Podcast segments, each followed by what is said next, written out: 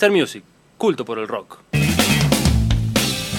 Sí, sí, amigos, venimos cabalgando la nube del rock and roll, señores. Ya están los brutales en el estudio y la gente de Rock, Daniels. Señores, para charlar un rato enseguida con nosotros, pero es el momento, mientras seguimos tomando las birras del botellón, Mendoza, ¿lo digo de vuelta? Sí, el botellón. Con énfasis, con énfasis. Un botellón. Big Battle. Más de 150 variedades de cervezas. Muchas cervezas, mucha energía, mucha buena onda para nosotros, la verdad. Un abrazo grande. Eh, estamos tomando una roja, una negra y una rubia, la verdad que impresionante. Pero es el momento de información. Es el momento de la información, es el momento de ponele que las historias. Digo ponele, ponele porque es, es una es un músico histórico. Ya con, con este pedacito ya te das cuenta de, de alguno de los cuatro que estamos por hablar. Me gustó. Estamos por hablar de uno de sus guitarristas, de Keith Richard. Kit Richard, señores. Bien. Si tendrá historias, ¿no? Claro, pero esta es una historia como que viene del pasado, pero, pero es muy, muy del presente la historia. De hecho, es como del 2019. Pero viste que Actual. eh, desde el pasado, como que ya los excesos, digamos, lo, lo agarraron a Keith Richard. Parte eh, ejercicio de su vida cotidiana. Exactamente. Pero bueno, se fue poniendo un poquito más grande.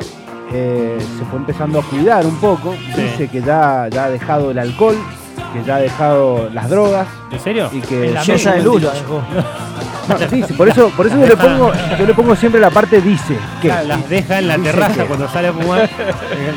Olvida. No, dice que solo se toma una cervecita o un vinito muy cada tanto, eh, pero eh, bueno, eh, no puede dejar el cigarrillo. Ah, Dice que el no. cigarrillo Igual, es difícil.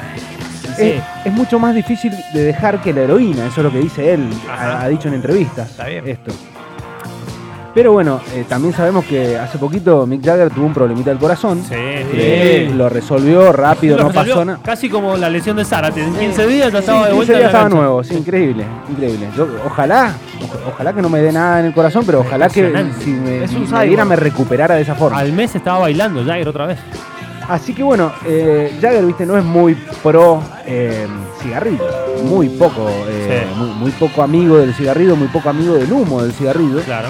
eh, y muy poco amigo de que, que Richard eh, justamente fume tanto el olor a Le cigarrillo. molestaba, le molestaba. Eh, las giras lo tiene todo el día fumando al lado. Esos pósters que siempre vimos de. Richard fumando, tocando la guitarra y Jagger cantando al lado, son No mentiras. Claro, y No eso le- les ha generado como un, un roce. En realidad, por dentro Jagger estaba diciendo, loco, te odio. Claro, no, Me por dentro y por fuera. Un cigarrillo. Por dentro y por fuera, porque también por fuera eh, lo ha dicho públicamente, como diciendo, "Ey, me, me jode un poquito que, Sí. que Kit eh, sea tan adicto al cigarrillo. Y bueno, y Kit, como no quiere molestarlo más, Sí. se compró un cenicero. Un cenicero muy particular. Pero que Just- antes no tenía. Espera, no, tenía cenicero, pero no tenía un cenicero que absorbiera el humo. Se lo- Se compró un cenicero cibernético Dale. que absorbe el humo justamente para no molestarlo tanto a, a No. Mick Jagger. En Una campana de cocina se compró. Qué en buena los idea. entrenamientos, claro. Es como un- Keith, buena onda. Qué buena onda. Viene ahí eh, siempre, siempre el chiste de cumpleaños. Qué bueno, qué bueno. Así que se compró, bueno, un cenicero que justamente vos eh, es como una especie de turbina, digamos, por decirlo de alguna forma, o Claro. aspiradora, podemos decir, Sí.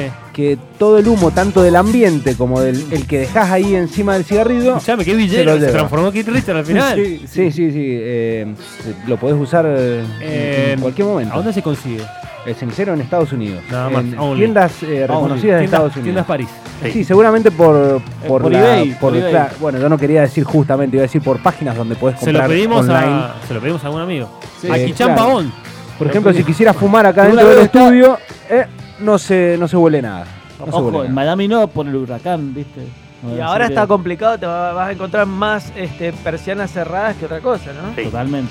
Bueno, entonces. Así que bueno, ahora se dieron un abrazo gigante, se llevan muy bien gracias a un cenicero. Resolvieron, resolvieron más Ah, problemas La banda bien. sigue Friends presente gracias a un cenicero. y ahora están creando más que nunca. Ahora seguramente vienen seis discos de los Rolling Stones por, por esta gran amistad que nuevamente han podido forjar gracias a un cenicero. Impresionante. Con los King Gizzard también. Impresionante, brother. Mira Bueno, que ahora es. son como, no sé, como Carlín Calvo y Pablo Rago, una cosa así. Sí, sí, es increíble. Lo bien que se llevan ahora es una cosa increíble. di- Son y- los brothers, son brothers, decime, y decime que van a, vamos a escuchar algo de él, Vamos a escuchar algo de ellos. de ellos, de todo. Ah, no solista de Richard. No, no, no. Vamos Vamos, ya, ya que se trata de la relación, en realidad el cenicero fue como el momento clave de, de quiebre de una relación. Bueno, vamos a escuchar Como algo de Susana. ellos. Como Susana, Claro, que bueno, después del cenicero no hubo más nada. Así que vamos con algo de Rolling Stone.